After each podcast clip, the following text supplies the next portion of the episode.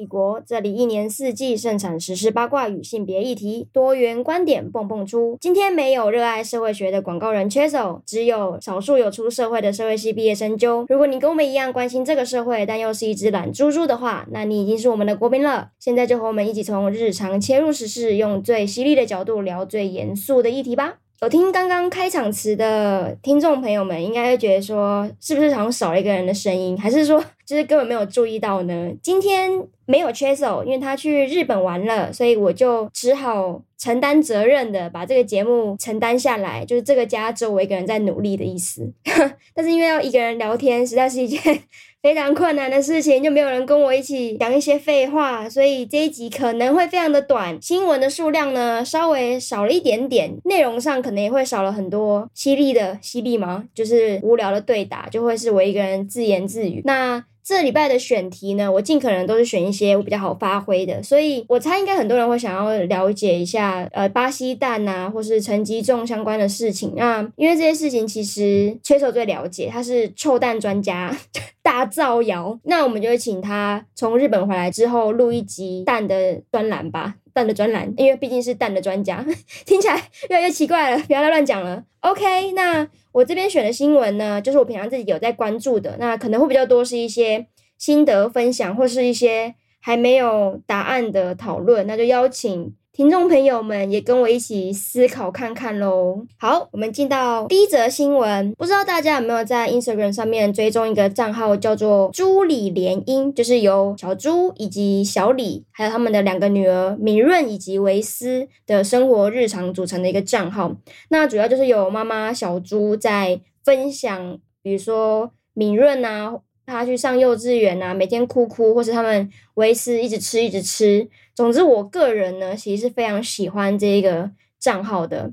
那我当然我知道，缺手其实对于把小孩子的脸啊，或是一些相关的个人资料 po 到网络上是有一点点意见。但是他今天不在，就是我自己本人是非常喜欢这个账号，我很谢谢他们愿意分享。那主要除了敏润跟维斯两个人非常非常的可爱以外，我个人很喜欢的就是。小猪就是妈妈，她真的太有智慧了。就是我以后呢，希望我自己可以成为像小猪那样的，呃，哦我会当妈妈吗？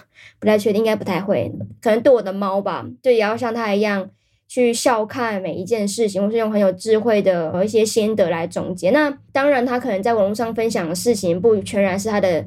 一切嘛，那为什么我要提到他们呢？就是因为其实他们在网络上其实算是很多人追踪的，算 KOL 嘛。那小李呢，他其实本身小李就是那个家庭面的爸爸，那他其实是台积电的工程师，他们一家人住在新竹。那为了所谓的什么贴补家用嘛，小李一直有在开团当团购主，那就是卖一些比如说肉松饼啊，或是一些购物用的推车，或是跟小孩子比较有关的相关的一些用品。一直以来，小朱其实都没有以他的名义开团，那他就比较会说帮夫帮夫，就是帮小李宣传。引起争议的呢，其实是小朱就上周他在他的 IG 上面就是说，哦，他有一款他爱用的保养品，他真的非常非常的喜欢，所以他呃有点像是破例嘛，决定要开这个团。他一发这个文之后。其实我我那时候看到的时候，我觉得哇，小猪很棒啊，好棒哦，好棒！因为我就是粉丝嘛，然后还略略有点有点被烧到。后来就发现，哎，小猪好像心情不太好。那主要就是因为在 Dcard 上面有网友又开始说，小猪他们失去了初衷啊，或是根本就没有常用这些保养品吧，就为了开团才说自己常用，那就一些。很蛮严厉的讨论的声浪，那小猪就看到之后，他其实是有表示说，他看到那些留言的时候，身体的反应是骗不了人的，就是一瞬间觉得非常的焦虑。明明就是没有的事情，为什么网友要这样子扩大的解释？然后他也翻出了他真的是从比如说二零一九还一八年就在用那一款保养品的影片，他就是很日常，他一边敷那个保养品，然后一边跟他的女儿聊天，就是网友们对他开团这件事情。非常的不谅解，那其实就会回归到这阵子一直有的讨论了，就针对 KOL 团购到底我们要如何去看待这件事实？那其实应该是很多民众还没有把 KOL 正视为是一个职业或是一个广告的管道，然后或者觉得说给他们开团的东西可能自己并没有真的使用过，都是为了赚钱而去开团。虽然说小猪在这边他的例子应该是真的有使用过啦。呃，先不要讨论小猪团购这件事的话，我还想要讲的就是小猪他，呃，我很喜欢他的一个点，就虽然说有一点琐碎嘛，就是我觉得他的文案力真的是太强了，他就是可以把小孩子。讲了一些很风言风语的话，好笑的、幽默的去应对。他在面对这件事情的时候，其实他有梳理出他为什么要开这个团啊，那他的想法是什么？他的每一个字句都看得出来，这个人是有经过充分思考的。那包含小李，他这阵子好像因为调职的关系，他们突然就是全家要搬去台南。然后我记得我那天早上看到那个消息，就是小猪说他们要搬去台南的时候，我还马上把他的那则现实动态传给我也喜欢朱莉一家的朋友说，出事了，出事了！台湾最大的新闻，请记者们马上去采访朱莉一家，请立刻召开记者会，就是一个非常夸张。对我来说，是我世界上的大事，因为我真的太 follow 他们家的一举一动的。但就从这一点出来讲。就是虽然我很喜欢他们，然后也对他们家几乎有一点了若指掌，因为那时候他们搬家，我还想说，那敏润他们的幼稚园怎么办呢？他们最喜欢的那个老师呢？他们茶叶蛋有一起搬过去吗？然后茶叶蛋是他们家的狗，就是我真的管太多了。不过就是我即便这么喜欢他们，我也不会就相信说他在网络上 po 的每一则线动，发的每一篇贴文，就代表这个人的全部。因为网络就让我们觉得我们跟他的距离很近嘛，尤其尤其就是 KOL 他们分享是这种比较日常的东西。我就觉得哦，我好像认识这个人，但是事实上就是你不认识。很多网友会擅自的去根据一些现实动态讲的某一个字、某一句话，就擅自的去臆测他们家现在的状况。那当然，这个不限于朱莉一家，其实很多 KOL 也遇到类似的事情。那就是觉得大家可以思考一下，我们跟 KOL 的距离到底是要怎么拿捏？就是他的确是可能必须利用业配啊、团购来赚钱这件事情，我们到底能不能把它视为是一件正当的事情？还是说 KOL 真的就必须要无偿的免费提供他的生活的片段给我们？那？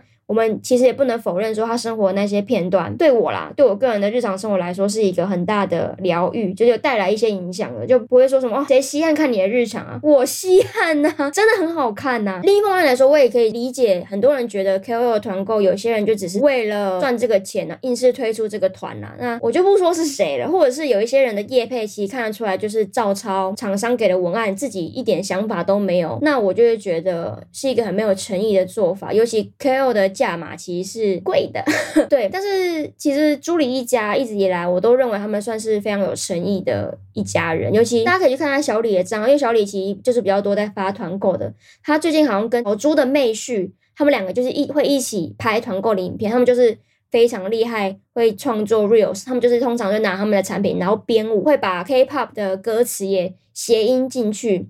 然后他们两个真的很会跳，然后我真的觉得太好笑。就对我来说，那些影片就真的是一些创作了，所以他们提供的是有经过创作之后的内容。透过自己的创作来开团，到底有什么不可以嘛？而且我其实一直觉得，就是 KOL 团购其实就是一个愿打一个愿挨啦。就是虽然说我前前几集应该有。分享过我的困惑，就是其实也没有比较便宜，那为什么我们还要跟这个团呢？这其实就是一个支持你喜欢的所谓创作者最直接的方式吧。就是难道他们要那么无偿的一直一直创作创作内容给你看吗？凭什么你就可以看免费的内容？我们可能会觉得说啊，我只是网络上追踪你啊，是你自愿要分享的。会不会有些人会施加给他们一些压力呢？说我想要一直看到怎样的内容，那你就要提供给我，因为。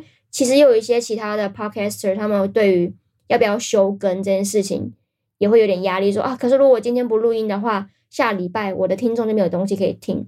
即便 podcast 是没有赚钱的，以上都不是我以自己作为 podcaster 的一个说法哦，真的没有，真的没有。虽然说我也是为了节目不要停更，才现在一个人坐在书桌前面对着墙壁讲话，就 我现在盯着墙壁的一个污渍，也就把它当成拳手。然后我还要自己在这样笑，我的天呐，我笑完还捂嘴巴，真有病！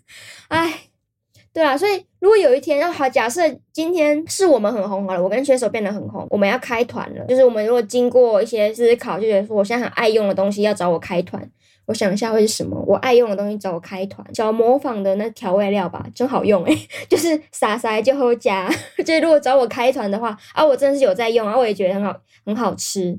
那我开团的话，我会被骂吗？就是还是会觉得跟话不落帝国没有关系，还会料不能落地这样吗？这我也不知道。其实因为我就觉得大家去攻击朱莉一家，尤其是小猪，很没有道理。因为小猪还有分享自己，因为看到网友的留言而就是身体产生一些焦虑的反应嘛。其实有还有网友去骂说装可怜，卖这种可怜牌的东西，然后博取同情。我觉得哇。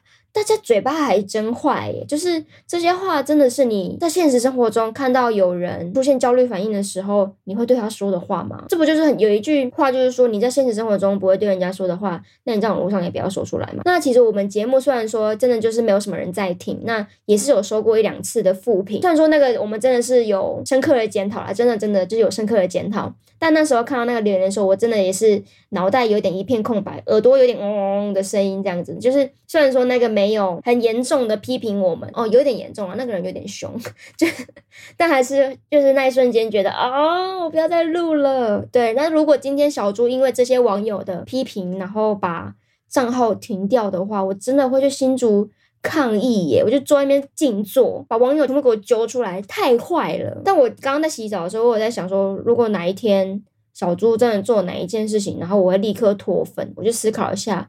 就有可能是他，因为他住在新竹嘛。就是如果他们家是投给高虹安的话，我可能就会脱粉。打高时间，打高时间。哇，没有人跟我一起做结尾。反正就是请大家多多思考一下网红团购这件事情。如果变成我们的日常的话，你要怎么样调整心态去面对它？如果就是一个正常的行为，如果你真的很看不惯的话，说不定你有可以去做用你的消费做出一些筛选。比如说，就跟你真的能够信任，然后愿意负起责任来的 KOL 买东西。或是你就彻底不要买啊，因为小猪卖的保养品，你可以去其他地方买啊，你去他们的官网买嘛，你就不要跟网红买，你死都不要买，这样不就好了吗？下一则新闻，韩国女 rapper 李咏芝来台开唱惊喜 cover 蔡依林《玫瑰少年》，怎么样哦？听起来是不是很像新闻主播？OK。好，总之呢，就是有一名韩国的女饶舌歌手，她叫做李咏芝，在九月二十六及二十七号的时候来台湾，连续办了两场演唱会。她在第一天晚上的安可曲呢，就是唱了蔡依林的《玫瑰少年》，这其实是让台湾的民众都还蛮惊喜，然后有一点感动的，因为《想见你》在韩国非常非常的红嘛，所以。来台湾的歌手大部分都是唱《想见你》，就是包含叶舒华他在的那个韩团叫做有家爱的，他们那时候来台湾的时候也是唱了《想见你》，那当然没有说选唱《想见你》很不好，只是特别选《玫瑰少年》，其实是还让人蛮意外的，尤其是来自韩国嘛。那《玫瑰少年》其实在讲的就是跟叶永志有关的一个故事。他在唱完这首歌之后，很多媒体去访问他说：“哎，你怎么会想要选唱《玫瑰少年》呢？”那有一篇文章是说，哦，咏芝就讲，哎，咏芝跟他很熟，anyways，然后就是他在上面就是，哦，我觉得歌词非常的有意义啊，还什么什么的。访问结束之后，咏芝突然就又说，哎。不好意思，我想要补充一下，说一下为什么我要选唱《玫瑰少年》。然后他就说，他其实有了解到这首歌背后的意义。在韩国，其实韩国是一个非常保守的地方嘛。那咏芝是有特别提说，他认为所谓的同性爱是一件非常非常自然的事情。他从以前就认为人跟人之间的感情是很自然的，不需要去特别做限制。那他特别选了这首歌，想要传达类似的讯息。这个就是让人家觉得真的是。啊，他这哇，我麦克风倒了，Oh my god！放松事故，放松事故，这个也剪进去当花絮，Oh my god！对不起，对不起，我再讲一次。那他这一番言论呢，其实就让网友们都深受感动，也包含我在内。那大家会不会觉得说，哎，Jo 你懂个屁呀？然后对 对自己那么凶，那就是说，哎，Jo 你懂个屁呀？你有在懂李永芝吗？不好意思，我还真的有诶，因为。虽然说我个人呢是一个完全不看任何韩国戏剧，就是我不看韩剧，打死我都不看，包含大家热推的《机智医生》系列，或者是最近在 Disney Plus 上面很红的《异能》，我都不看，就不知道为什么我就跨不过那个坎了。我没有说那个剧不好，就是一直我一直觉得我好像没有办法去接受韩剧的节奏嘛，因为我我是日剧派的。那当然日剧这几年就是很多很难看的片，那我们就先不要这边说了。但我是不看韩剧的。不过呢，我是一个很奇怪的人，因为我很喜欢看韩国的综艺节目，even 的我完全不认识他们任何一位艺人，就是我很常看，就是点开他们的综艺节目，主持人跟来宾我都不认识，我就是看着一群陌生人在玩游戏，我就觉得哎，好好看，就觉得很好笑啊。哎，他们很会掌握综艺的节奏。哎，我也因为一直看韩综而慢慢的开始认识了很多艺人。我很奇怪，我很多人艺人我都是从综艺节目上面认识的，因为他们会打歌嘛，他们就是唱了自己的歌，然后看他们比如说 Running Man 那边玩撕名牌的时候，就说哦，这个人叫什么名字，我就开始慢慢的认识他们。我对 K-pop 的认识全部都是从综艺节目来的，然后才慢慢的开始理解。泳之呢，我先来说一下他的。厉害的背景，他其实年纪非常非常的小，二零零二年出生，没有道理。他现在才二十一岁，就是没有道理。他在二零一九年，就是他十七岁的时候，参加韩国的应该是一个歌唱比赛节目，叫做《高等 Rapper》，然后获得了冠军，那就有史以来那个节目最年轻的冠军。而且她是一个女性饶舌歌手，所以她那时候还穿着她的高中的校服在那边比赛。我觉得，Oh my God，这个人看起来超帅。但是我认识他呢，是他出演了一个。韩国综艺节目叫做《地球娱乐室》，那我这边来介绍一下《地球娱乐室》另外三位班底，一位是喜剧演员李恩智，《Oh My Girl》的 Mimi，，以及 IVE 的安宥真。这些人听说都非常的火红，我也是看了综艺节目才知道他们，我真的是罪该万死。但反正就是我看了那地狱式之，哦，还看我还简称哦，我觉得我看了地狱式之后，我整个人爱上泳知，他真的太好笑了，他是一个完全疯掉的人，他在里面真的玩得超开，然后讲话超级无敌好笑，就是看得出来是一个很年轻的人。对我来说，他并不是一个歌手，他是一个综艺人。我还太喜欢地狱式，我就买了他们的周边的兔子 T 恤，就是很可爱。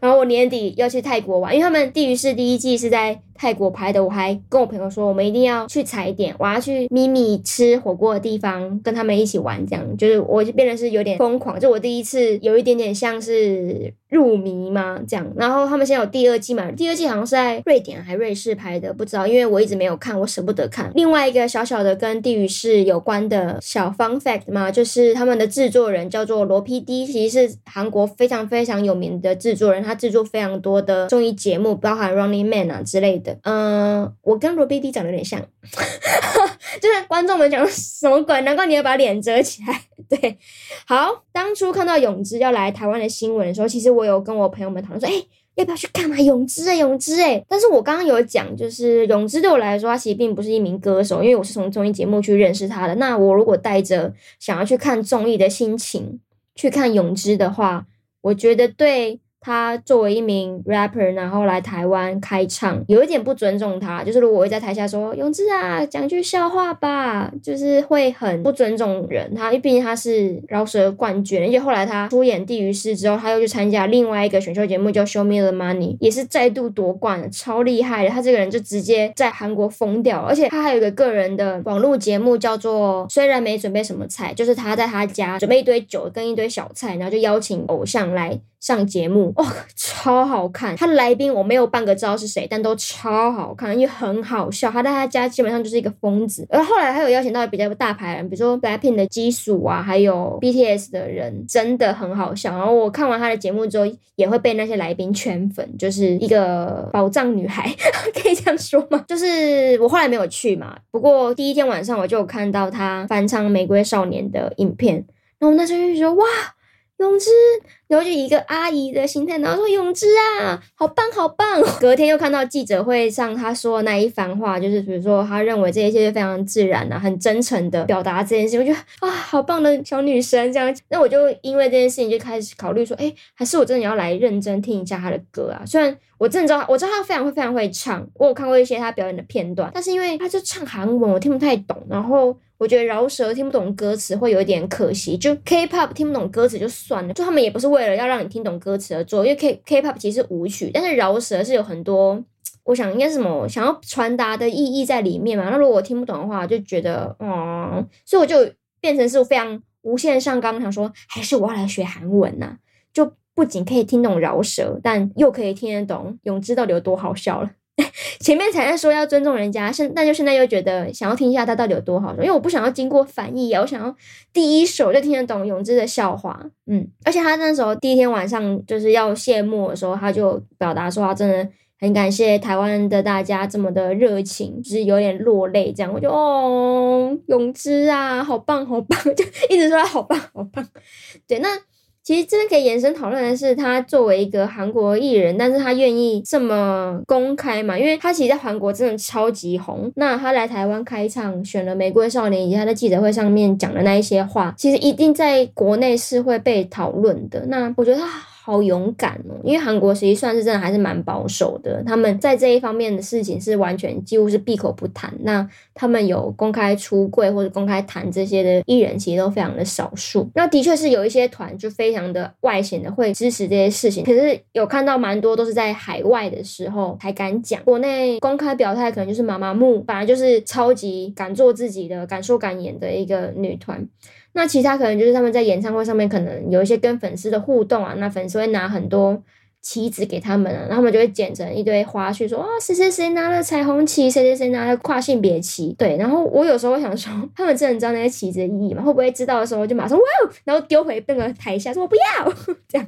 但还是觉得泳知这个行为非常感人，而且还特别为了台湾选这一个曲子。他说他非常认真的去练习发音，就是因为觉得这首歌真的太有意义。我觉得哦，好棒哦。泳知好棒好棒，我这新闻的结尾会不会有一点就是太敷衍？那总之希望大家多多支持泳姿啊，然后也多多支持愿意在。不同议题上面表态的艺人。好，下一则新闻呢，也是一位很勇于针对自己相信的议题表态的名人，就是作家李昂。他九月二十号在他的脸书上面发文附图，表示他从淡水往台北的方向搭乘捷运，却是没有半个人愿意让出博爱座给他，因此他觉得非常的失望。他也特别点出说。其中一位年轻的男生说他不舒服，我是看不出来啦。然后另外两个女生呢，态度非常的坏，还给我不断的白眼，就觉得自己非常不受尊重。不仅没有人让位给他，在博爱座上面的年轻人也都是态度非常的糟。此文一出呢，就引发了热烈的讨论，就是大家又开始讨论说博爱座到底意义何在啊？我们到底应该要？让座还是不让座？后续有衍生出一些讨论，就包含被他拍照 po 在网络上公审的网友，据称啦，就说是他他本人就在 D 卡上面发文说。我当下看到李阳气色看起来比我好很多啊，而且李阳当时并没有是直接的跟他说，哎，我身体不舒服，你可以让座给我吗？而是李阳会一直自言自语的说，再试一次，看谁要让座给我。这里是博爱座，谁要让座给我？为什么没有人让座给我呢？就是这样很可怕的自言自语，所以会让人家觉得非常的不舒服。包含李阳擅自拍人家的照片抛到网络上这件事，以及博爱座到底该不该让位这两件事呢，都有非常热烈的讨论。我个人看到这个的时候就觉得。哎，怎么还在讨论这个啊？真的是台湾，真是每过一阵子就会来讨论博爱座这件事。那我是会觉得博爱座好像有一点点被认为是一种可以拿来情绪勒索的筹码嘛。比如说，你一定要让出你的位置，才叫做所谓的敬老尊贤。那敬老尊贤这四个字，我觉得背后也有是有很大的道德上的勒索或者一些强迫。就为什么一定要特别的尊重老人呢？我的意思。是说，应该就是要普遍的，不分男女老少，都要彼此尊重才是，没有说一定要对老人特别特别的好。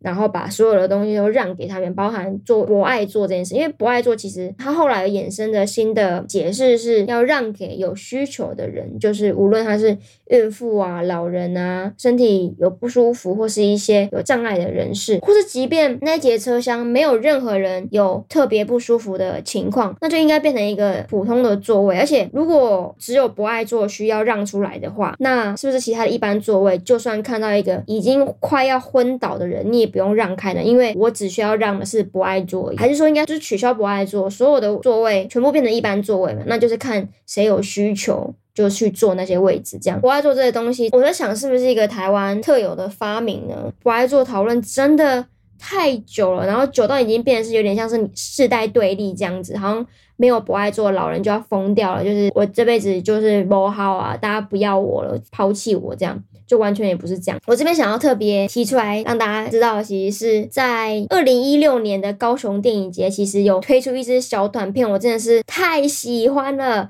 那个是由徐汉强导演导出来的，叫做《让座贴纸二点零》。他们用那个影片来说，我们这边有一个二十一世纪最大的发明。让座贴纸，只要我在身上贴上这张贴纸，我爱座就会自动的让给我。那包含我们常见的老弱妇孺让座贴纸，还有我的薪水只有二十二 k，我上班已经快要累死了。贴纸每一个人有不一样的贴纸，它每一个贴纸呢都有一些属性可以去互斗，谁斗谁，谁 vs 谁。比如说薪水二十二 k 真的已经好辛苦了，贴纸它比。薪水三十 K 已经好辛苦的贴纸更值得去坐上那个位置，就是在比可怜呐、啊，或者是我已经怀孕三个月了，贴纸跟已经快要生了贴纸，你们觉得谁比较有资格去做这个博爱座呢？就是一个非常讽刺的形式去看这一支短片。那大家可以在 YouTube 上面搜寻“让座贴纸二点零”，非常的好看。然后里面的演员就是前阵子刚宣布呃要结婚的刘冠廷跟小豆，我觉得哦很可爱。然后这个那是二零一六。年就在讨论博爱座，现在已经二零二三年了，还在讨论博爱座，真的是受不了。为什么一定要比可怜呢？越可怜的人越可以做，而不是说越有需要的人越可以做，还在那边比说你没有那么可怜，我比较可怜，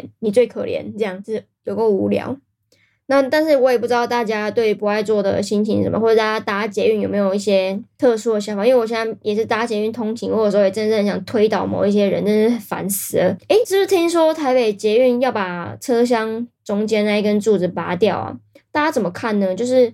会避免掉有些人扒着柱子不走，然后不往里面走的情形吗？还是会造成一些人就是站在中间的时候没有地方抓，会重心不稳的。我每次搭捷运，因为我其实不怎么抓柱子，我也抓不太到。然后我又是一个个身材非常小只的人，我很常被夹在某些人的腋下的地方，然后我都一直在一个蹲马步的情形，就稳住我的下盘，不然我真的会摔得狗吃屎。因为很多人就是勾到我的包包之后。我就会整个飞出去，那我是不是也应该去拿一张我长得很矮，请让我一个位置贴纸呢？下一则新闻：九月十二号，明扬国际公司在屏东的厂房发生了一场大火，最后造成九人死亡，一百一十人受伤，包含有四名消防人员因公殉职。这一则新闻其实应该大家都知道这件事情了，那应该也看过非常非常多的讨论。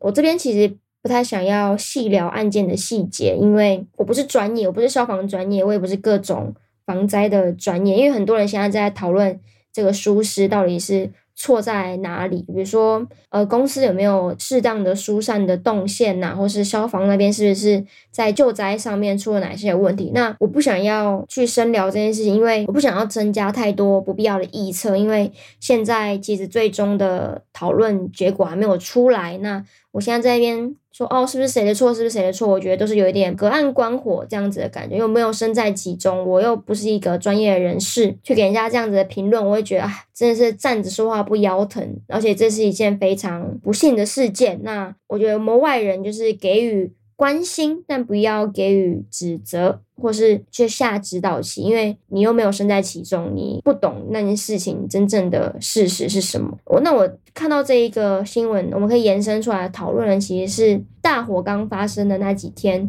我们在看新闻的时候的感受。因为现在自己住的地方其实是没有电视的，所以。我看这个新闻的时候，我都会看网络上的一些文字报道，所以其实我并不知道真正的电视新闻那些动起来的画面是怎么样的呈现。光是看文字报道就已经觉得是很触目惊心了。但等到我后来我假日回家，就是回到老家，就跟我爸妈一起看电视的时候，我真的是有点震惊，说：“哎，你们该不会这一整个礼拜在家里都是看这样子的新闻吧？”因为光是我坐在电视机前面大概三十分钟，然后转每一个电视台都在讲明扬大火的事件呢，去访问消防员啊，访问家属啊，访问逃出来的幸存者啊，访问政府官员，那些画面我真的看了非常非常的不舒服，因为不管是哪一家新闻台哦，给我的感觉都是见猎心喜，就是哇出大事啦，好多素材呀，我要到处去挖素材，我要拍下来，全部拍下来，然后把它。放送给全国，一直在吵起来，把每一件事情把热度炒起来。我们大家一起来看这件事情，我们一起厂区包围起来，把它有点像是放在动物园里面一样，就是我们来观赏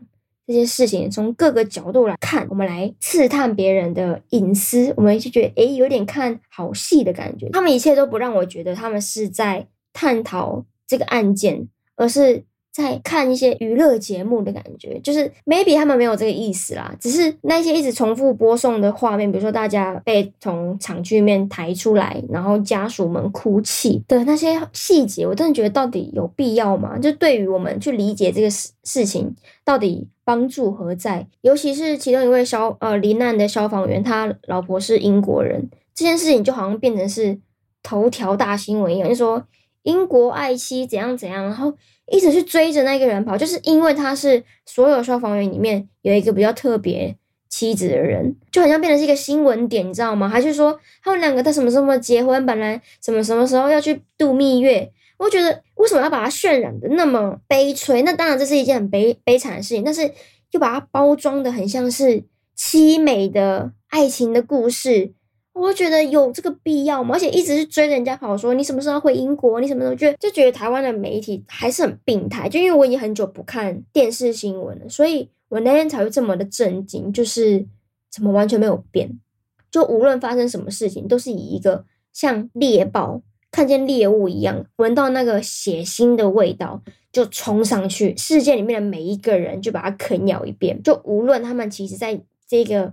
火灾当中是否本人就在里面，或是家属在里面，他们已经身受重伤了，无论身体上或是心理上都是非常的创伤的。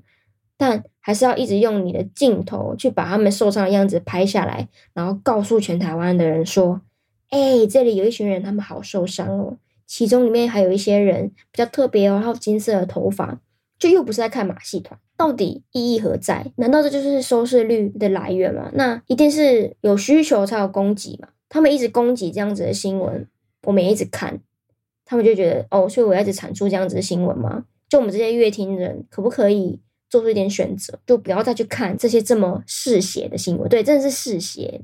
那我在这边其实想要把这个讨论跟我下一则要报道的新闻呃结合在一起说。YouTuber 西兰他发了一支一个多小时的影片，然后再说台湾的媒体到底要多病态。他用的说法是台湾媒体下限有多低？那我觉得也是一个很病态，没有错，因为也是为了新闻流量去刻意的捏造一些事实，就截取片段，然后把它发展出来。比如说一直用西兰讲过的。一些话，然后把它变成一个渲染的事实。西兰说，台湾的夏天真的太热了，就变成是西兰为了台湾的夏天而决定要搬离台湾之类的，就是很多不实的报道。那西兰当然他在他的影片里面有做一个非常详尽的解说，说在他身上发生了哪些根本就是为了流量而编造出来子虚乌有的事情。他觉得这就是台湾的媒体呢，为了博取点击量，在标题上做文章，以及在内文呢，其实很多撰写内容都。是虚构的，都是捏造出来的。现在他特别点出来的，其实就是三立的记者叫做林伟凡。其实也有网友去帮忙把林伟凡这位记者过去做过的报道挖出来，然后就有发现，之前其实韩国有一个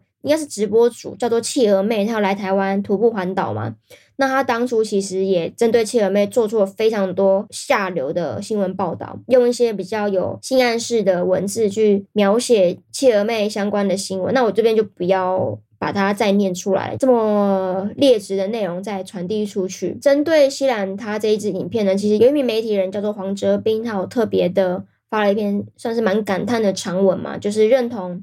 西兰他对于台湾媒体的批评，就是为了流量而不惜的把下限一直往下修。那他有特别点出来的是，当然林伟凡这名记者他有非常大的主控权去控制他用怎么样的标题、怎么样的内容、怎样的切点去描述一件事情。但是被忽略的其实是一整个产业的结构。虽然他是新闻的撰写者，但是一定是通过了主管的审核，他才可以发这样子的新闻嘛，或者是根本就是上级机关指示他去做。类似的操作，所以这是一整个产业结构的问题。那他也有提到说，其实有另外一个值得去关注的地方是，那就像我刚刚讲的，就我们这些接收到媒体新闻的人呢，我们能不能做出一些筛选，做出一些选择，让大家知道说，已经没有这些需求了。你写这样子的内容，你下这样的标题，那些画面是不会有任何点击的。我们不要只停留在说，哦，媒体不意外。小时候不读书，长大当记者，这样子的评论，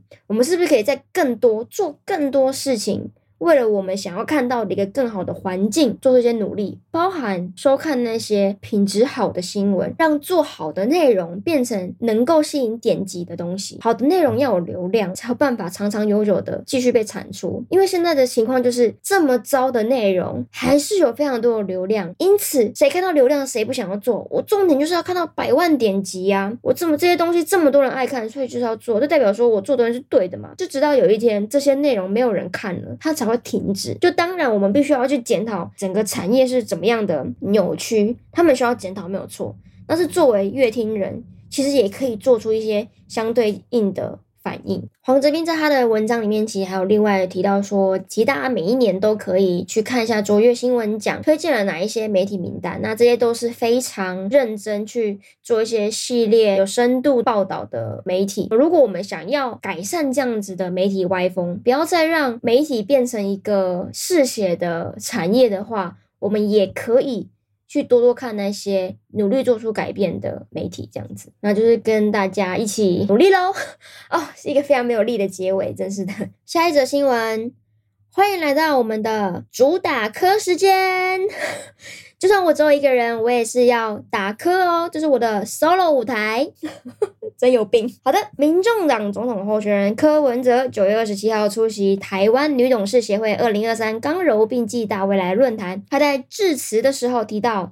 女性请产假和育婴假时常被刁难。自己当住院医师的时候，大家抽签都不想要跟孕妇同一组，因为如果孕妇请产假，值班都是同事代值，这是非常务实的问题。他这边其实说的意思就是，女生会请产假，所以没有人想要跟他们一组，不然我就要分担她的工作。他除了这个言论以外呢，他还特别提到说，政府官员女性比例不高，但是明代的女性比例很高，这是因为投票的时候，女生不见得投给帅哥，男生很容易。以投给美女。好的，这就是他当天比较有争议的两点发言。第一点呢，针对女性产假这件事情，民进党的立委林静怡其实就有说，你们一边指责少子化是因为女人不生小孩，一边又抱怨女人怀孕生产造成你的麻烦，说得太好了，静怡好棒好棒。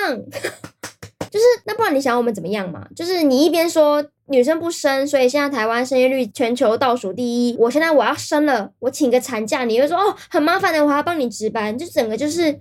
让这个生育的环境非常的不友善呐、啊。林静怡其实还有就是点出说，为了改善这样子的情况，这几年政府推出了几个政策，包含住院医师也纳入了劳基法，让女医师也有产假，也让男女医师都可以申请育婴留停，也包含生育补助不排付，还有增设公托、幼托等等的，来降低专业医师人员的生育压力。因为医疗环境其实就是一个非常高压、节奏快速，我们大家都知道，医护人员非常非常的辛苦，那更不用去想象说，在那个沉重的工作之中，我还要成为一名孕妇，然后又要面对我的男性同事说，我不想跟你一组，因为你等下会去生小孩，你的班都要我来帮你值，有点排挤在这个职场之外嘛。那就是因为男医师他们不用去生小孩，所以他们在职场上就会无往不利，比较顺利，这样子吗？就是柯文哲他怎么还没有学乖呀、啊？然后另外那个也是让我觉得头超痛，就是他说女生不见得投给帅哥，男生很容易投给美女，难怪柯文哲他每一个发言人都就他们的选战的策略是不是就是这样？然后又再度。的把女性直接物化到这个地步，他这样子是不是在说，民政党每一个选上的明代女性明代哦，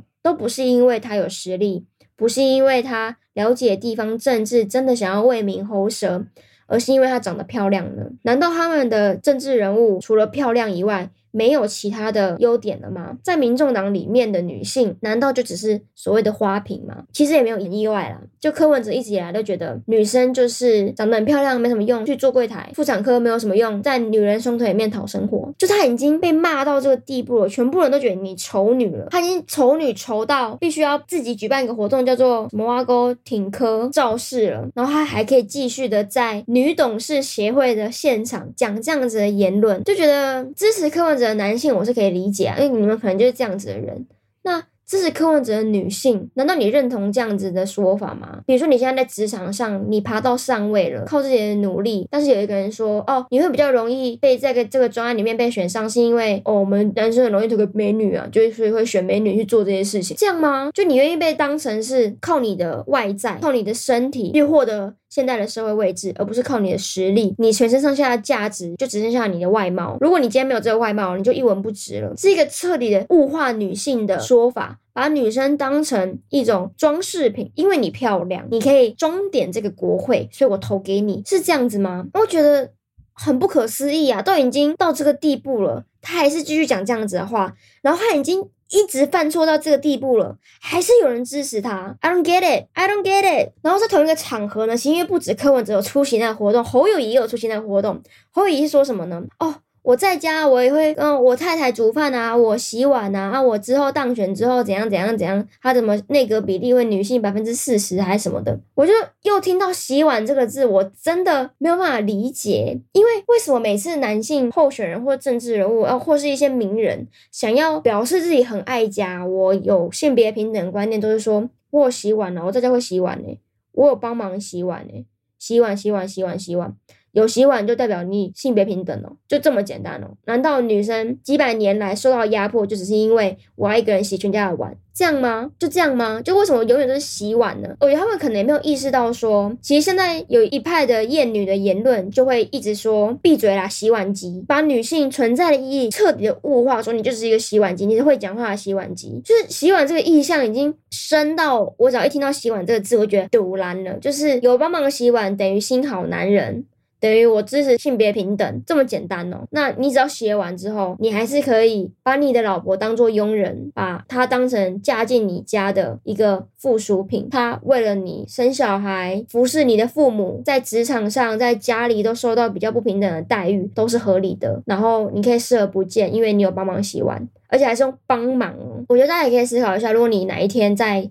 择偶的时候，然后对方说：“哦，我怎么我当然是性别平等啊，我会帮我洗碗啊，我会洗碗呢，了不起哦，不会去真的买洗碗机哦，了不起哦，超气！我自己在做这一则新闻的功课的时候，备注就是说，赌烂两个烂人，就是算了。”哎，这才是真的。柯文哲不意外，台湾记者不意外，柯文哲不意外。就到底他要到什么程度，大家才会清醒啊？好的，那我打柯时间就到这边结束，因为少了一个我的双人搭档，有一点不知道怎么样继续打下去。反正就很蠢啊，这个人。哎，我一直持续打柯，打到他落选为止。那如果他真的当选了，我还是会一直打他，就是打柯，严格检视。OK，那这一集节目其实差不多就到这边，应该就是比之前的短了非常多，跟各位听众道一个歉哦，不好意思，因为我一个人我已经尽力的发挥，尽可能的自言自语了，就非常慷慨激昂的对着墙壁发表了我对这两周新闻的想法。那因为我一个人，当然还是有非常多漏网之鱼没有聊到，或是一些观点不够齐全的地方，也都会欢迎大家提出来跟我们讨论，或是帮我补充。我也会尽可能的，就是回复大家。那无论你是不是想念缺手跟我对谈，或是其实还蛮喜欢揪一个人的谈话性节目呢，都可以留言跟我们分享。那也欢迎大家去追踪我们的 Instagram Wablo Empire，上面呢偶尔会有揪出现，就跟大家聊聊天这样子。希望大家喜欢这一集的节目，那都可以把你的想法留言跟我们说。我们就下周再见喽，拜拜。